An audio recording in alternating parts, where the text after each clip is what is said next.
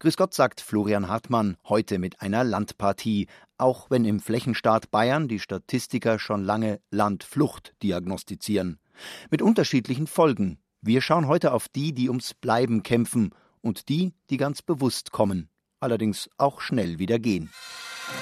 Bayerisches Lebensgefühl aus allen Landesteilen. Zeit für Bayern auf Bayern 2. Zwergschule, das klingt für die einen niedlich, für die anderen eher abwertend. Gemeint sind Schulen, die so klein sind, dass mehrere Jahrgangsstufen in einer Klasse unterrichtet werden, um so die Schule überhaupt am Ort halten zu können. Denn immer häufiger sind solche Kleinstschulen von der Schließung bedroht, und der Schuljahresanfang gerät in vielen Gemeinden zur Zitterpartie für Schulleiter, Eltern und Kinder, die im Fall der Fälle zu Pendlern werden. Doch etliche Gemeinden stemmen sich mit teils ungewöhnlichen Ideen gegen eine drohende Schließung. Petra Nacke hat sich die Situation der Dorfschulen früher und heute genau angesehen und nachgefragt, was der Kampf um die Minischulen mit einem Heimatgefühl zu tun hat. Auf geht's und eins, zwei, drei, vier, in die Schule gehen wir. Linker, rechter, Spitzbub, schlechter, auf der Stelle halt. Was sich anhört wie der Drill auf einem Kasernenhof, ist der Unterrichtsbeginn in der Dorfschule Krausenbach im südlichen Spessart.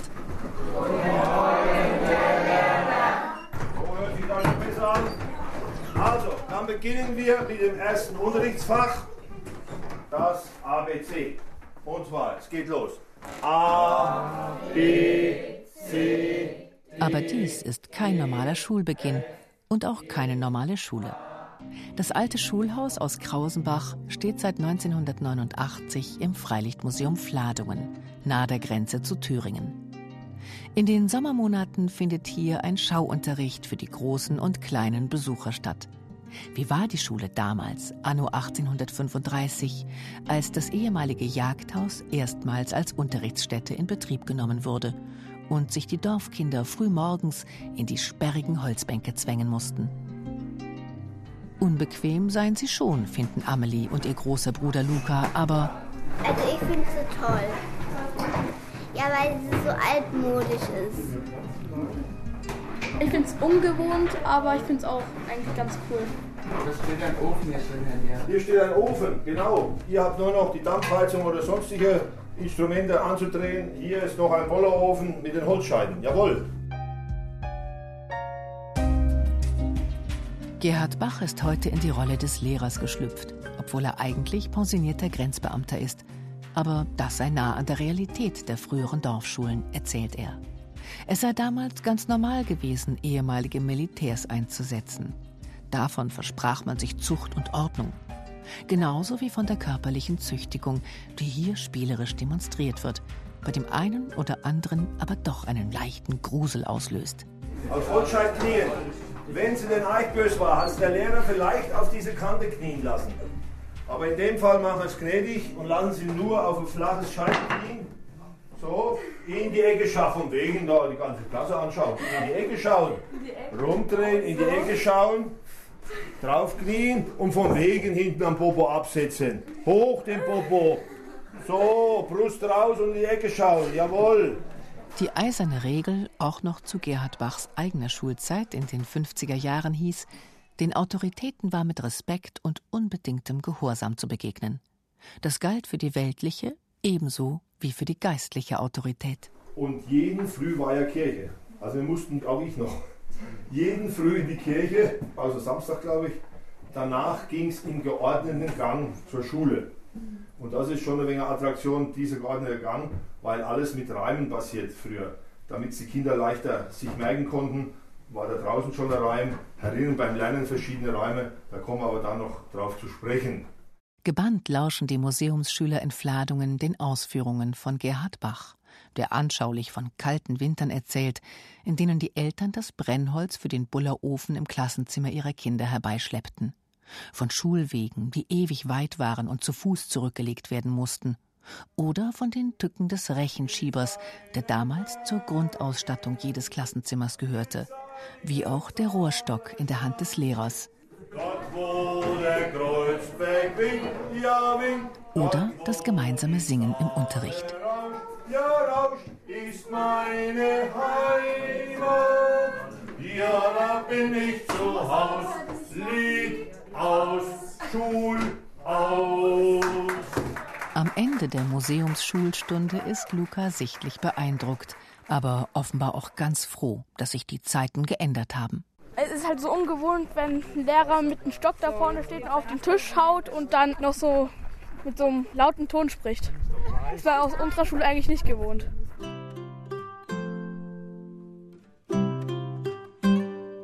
Die alte Dorfschule in Krausenbach hatte es übrigens nicht leicht, zur Schule zu werden. Jahrelang drückte sich die kleine Gemeinde um den Kauf des ehemaligen Forsthauses herum.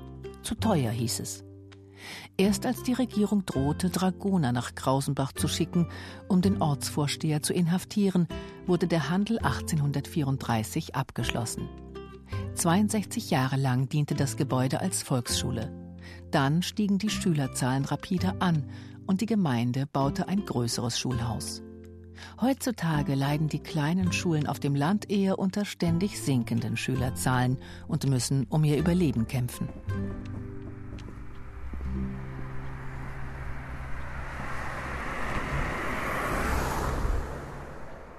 Rund zwei Autostunden südwestlich von Fladungen entfernt liegt Festenbergsgreuth im Landkreis Erlangen-Höchstadt.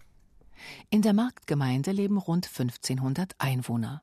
Ein Tee- und Gewürzgroßhandel, die Martin Bauer Group, dominiert den Ort. Entlang der Hauptstraße reiht sich Lagerhalle an Lagerhalle und es riecht so intensiv nach Kräutertee, dass man meint, darin zu baden. Hier sind wir mit Bürgermeister Helmut Lottes verabredet, der uns seine Dorfschule vorstellen möchte. Sie ist eine der kleinsten Grundschulen Bayerns und stand schon kurz vor der Schließung. Das ganze Gebäude war in einem baulichen Zustand, dass man da schon was dran tun muss. Das war eben aber von den Voraussetzungen her nicht möglich, Förderzuschüsse bekommen. Also standen wir vor der Entscheidung, schließen oder vernünftig sanieren. Und wir haben uns dann mit dem gesamten Gemeinderat, mit der Bevölkerung, wie gesagt, dazu entschlossen, hier zu sanieren.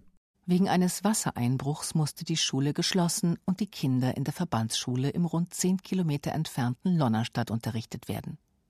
Das hätte man auch so beibehalten können, denn ab der dritten Klasse werden sie dort ohnehin unterrichtet. Doch man entschied sich für eine deutlich komplexere Lösung. Ja, wir hatten ja zwar zwei Schulräume saniert, aber wir hatten ja immer noch einen großen Teil des ehemaligen Schulgebäudes, wo ein paar hundert Schüler ja reingegangen sind, immer noch übrig und mussten uns da für irgendwas entscheiden.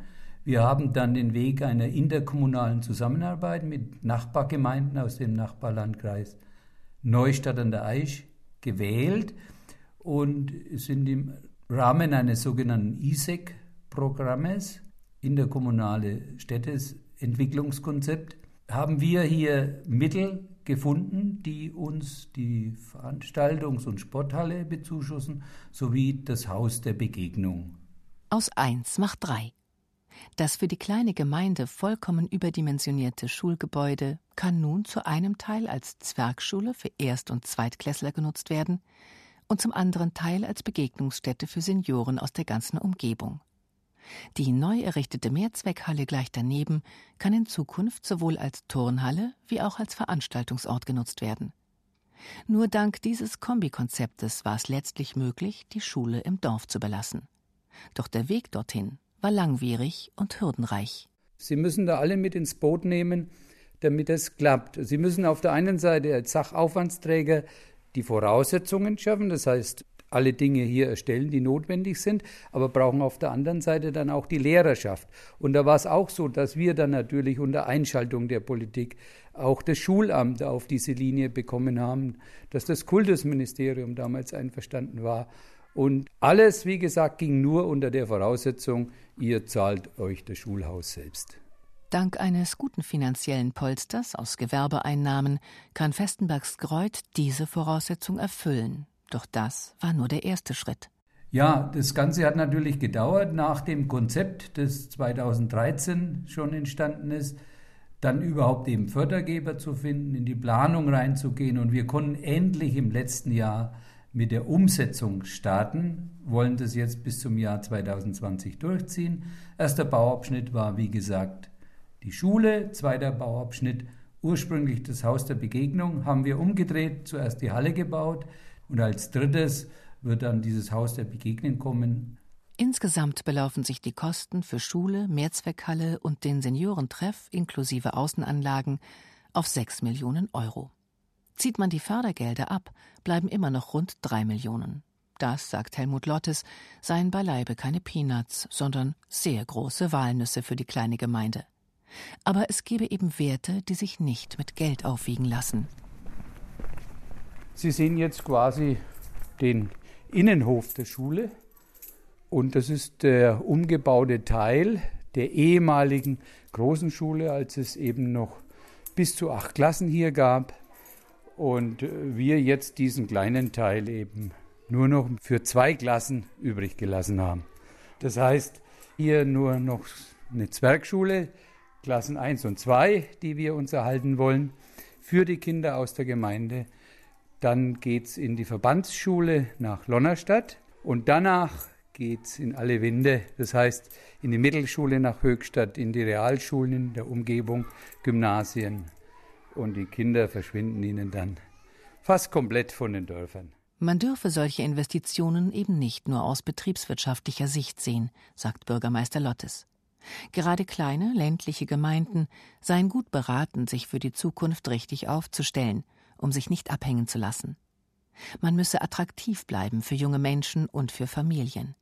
Dazu gehöre ein vernünftig funktionierendes Internet, genauso wie das, was sich nicht in Fakten und Zahlen messen lässt. Das Gefühl, an einem Ort zu Hause zu sein. Und das war auch einer der Beweggründe, warum wir überhaupt uns so intensiv um den Schulhausbau hier gekümmert haben, weil wir gesagt haben, wir möchten Kinder doch, solange es geht, in der Gemeinde halten. Bisschen Zusammengehörigkeitsgefühl, das nach dem Kindergarten, wo sie ja gemeinsam reingehen, fortgesetzt werden soll und wo wir ein gewisses Heimatgefühl auch erzeugen und gucken mal, das kann man natürlich nicht kalkulieren, nicht rechnen, was da vielleicht nach Jahrzehnten dann herauskommt.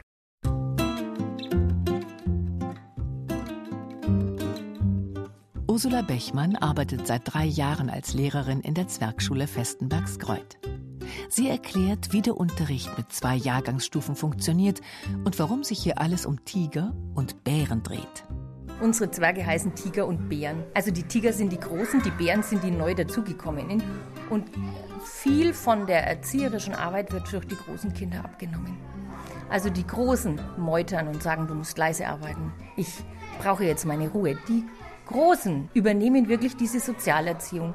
Das ist was, was an der Jahrgangsmischung total toll ist, dass wirklich ein Teil dieser ich sag dir, wie es richtig geht, eigentlich von den Kindern übernommen wird, weil sie sagen, ich kann so nicht, könntest du mal bitte leise sein?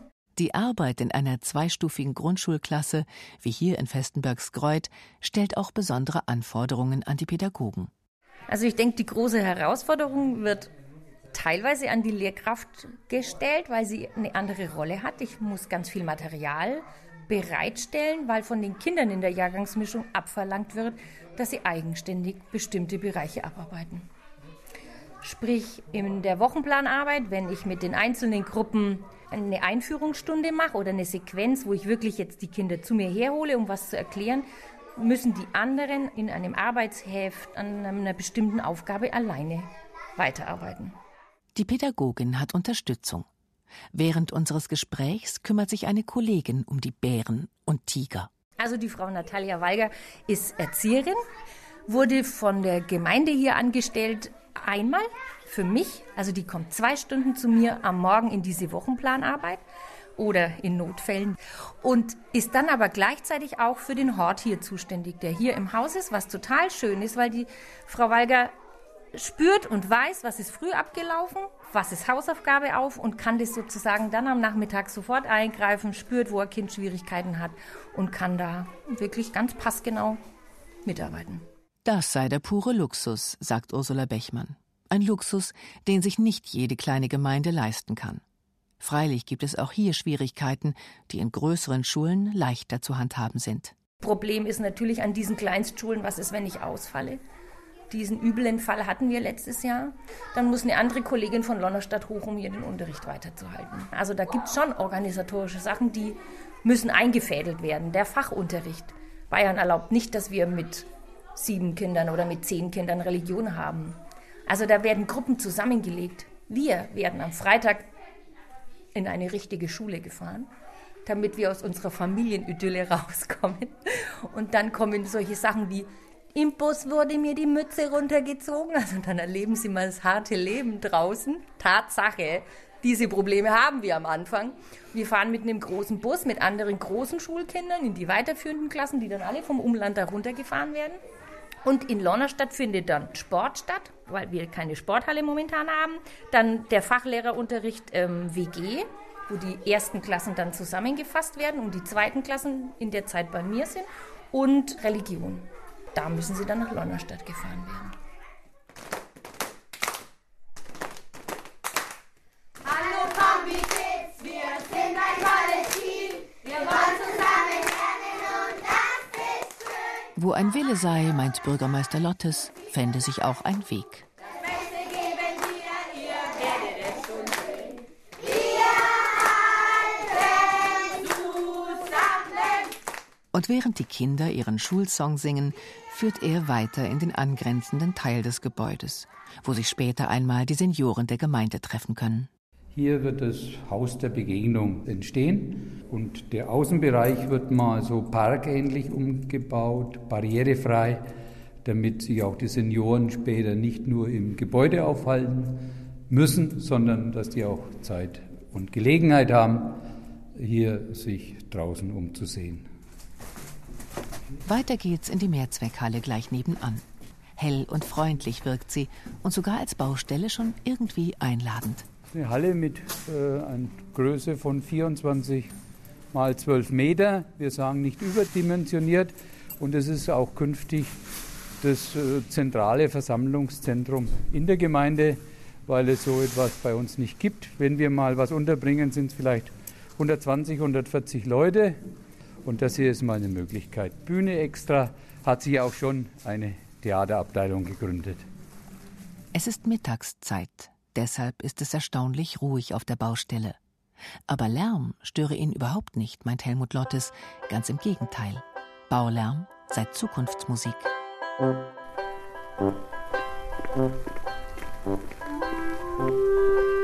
Hallo. Ortswechsel. In Weidenbach Kreis Ansbach bin ich mit dem Diplompsychologen Manfred Rupp verabredet, der hier von 1972 bis 76 die ersten Jahre seiner Schulzeit verbracht hat. Gerade sind Herbstferien und das Wetter ist ungemütlich. Trotzdem weckt der Schulhof sofort Erinnerungen bei Manfred Rupp. Also dieser ganz nackige Schulhof war damals noch mit großen Pflanzkübeln ausgestattet, um die man sich beim Fangen und Jagen gegenseitig um die Kübel jagen konnte. Und hier, hier ging es zur Hausmeisterwohnung. An den kann ich mich noch sehr gut erinnern. Das war ein ganz massiger, netter, bärbeißiger Herr, der ein Fiat 500 fuhr in Rot. Und eines Tages, als es mir nicht gut ging, ich war wohl krank, hat er mich in dem heimgefahren. Und ich wundere mich im Nachhinein immer noch, wie wir da beide Platz gefunden haben. Wie in Festenbergskreuth wurden auch die Schüler in Weidenbach in Kombiklassen mit jeweils zwei Jahrgangsstufen unterrichtet. Das habe den Effekt gehabt, als Kleiner immer schon mal vorhören zu können, was die Großen so lernen. Und wenn man dann selbst dran ist, quasi daran anzudocken. Eine Technik, die in der Lernpsychologie ganz gezielt eingesetzt werde, meint Manfred Rupp. Aber das habe er damals natürlich noch nicht gewusst. Und auch nicht, dass es noch ganz andere Schulen gibt als die in Weidenbach. Es war so, dass ich in der fünften in dieser ganz kleinen Schule in Großbaden-Bonn war, dann in der sechsten in der nächsten kleinen Stadt in Ornbau war und der dann nach Ansbach bin auf die Realschule. Vor allem an das Schuljahr in der Zwergschule Großbreitenbronn erinnert Manfred Rupp sich gerne. Die Atmosphäre war tatsächlich besonders, weil es da eben nur uns gab. Es gab keine größeren, keine kleineren, es gab nur zwei Klassen in der fünften Jahrgangsstufe. Es gab, ein, wie gesagt, ein Lehrer-Ehepaar, Also auch keine drei, vier, fünf Personen, auf die man sich einstellen musste, sondern nur zwei. In der Pause haben wir auf der Wiese vor unserem Klassenzimmer Völkerball gespielt. Die äh, Lehrerin hat nach der vierten oder fünften Stunde, wenn es noch gedauert hat, bis der Bus kam, Flötenunterricht gegeben.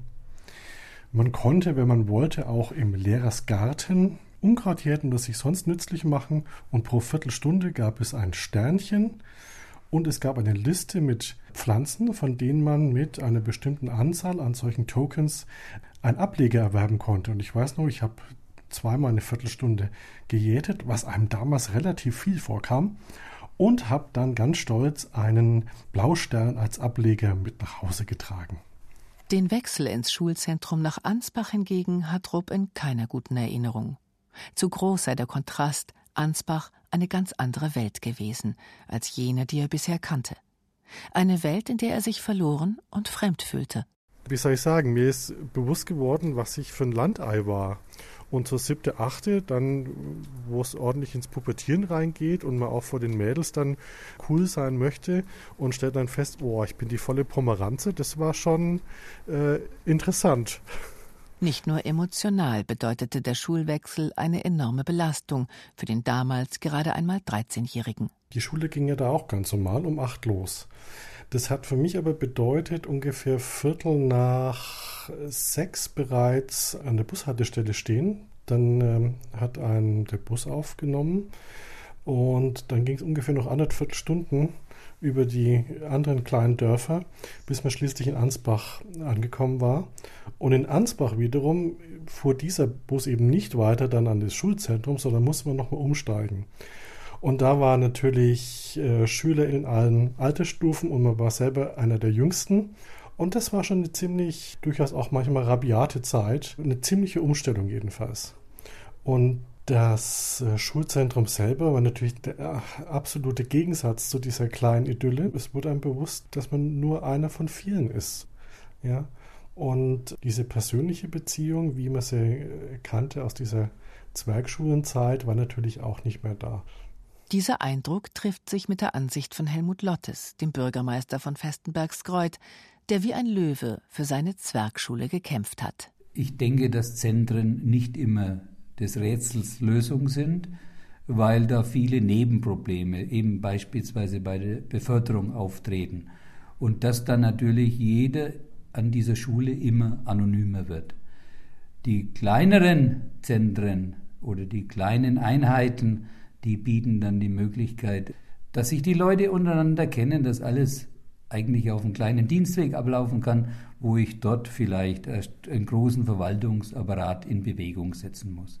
Also ich denke, nicht alles ist über die großen Zentren zu lösen. Die haben manchmal bestimmt ihre Berechtigung. Aber dort, wo es geht, sollte man auch mit kleineren Einheiten arbeiten.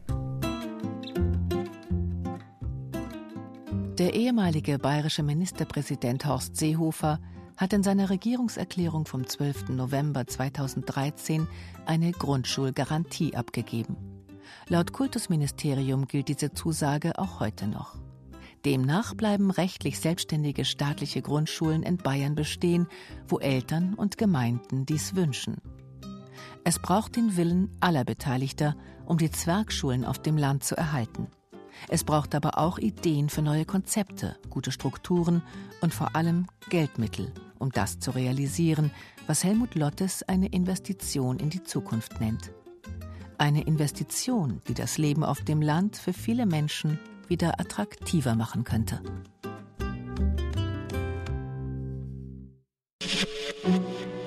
Wenn Ihnen dieser Podcast gefallen hat, dann gefällt Ihnen vielleicht auch unser innovatives Storytelling-Projekt Ich Eisner. Kurt Eisner, der erste bayerische Ministerpräsident, lässt Sie an seiner friedlichen Revolution im Jahr 1918 in Echtzeit teilhaben. Über WhatsApp und Insta Messenger, direkt auf Ihrem Smartphone. Ich kämpfe gegen Kriegstreiberei, gegen die Monarchie, für den Frieden. Was geschah genau vor 100 Jahren? Abonnieren Sie Eisners Nachrichten jetzt unter bayern2.de slash ich Eisner.